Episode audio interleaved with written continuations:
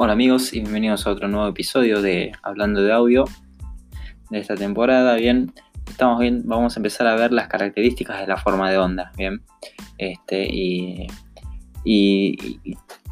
a qué se denomina, ¿no? Esto de, forma de onda, que, lo vamos a ir viendo este, en, el, paso del podcast. Y es la, la representación gráfica de las variaciones de presión o voltaje a través del tiempo y el espacio. Bien. Este, esto nos va a permitir analizar este, y visualizar el fenómeno de propagación, ya sea en un entorno digital o en un entorno acústico.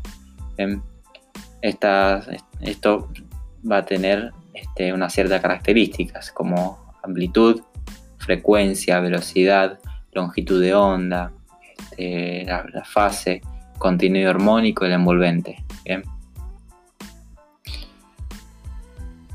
Nuestro estudio de, ondas eh, va a basarse en los análisis de tonos puros. Pero, ¿qué es el tono puro?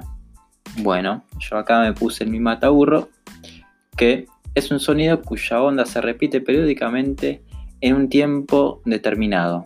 Bien, el cual evoca en una sensación auditiva de tono. La perturbación de onda más simple es la senoidal, llamada así porque varía senoidalmente en el tiempo.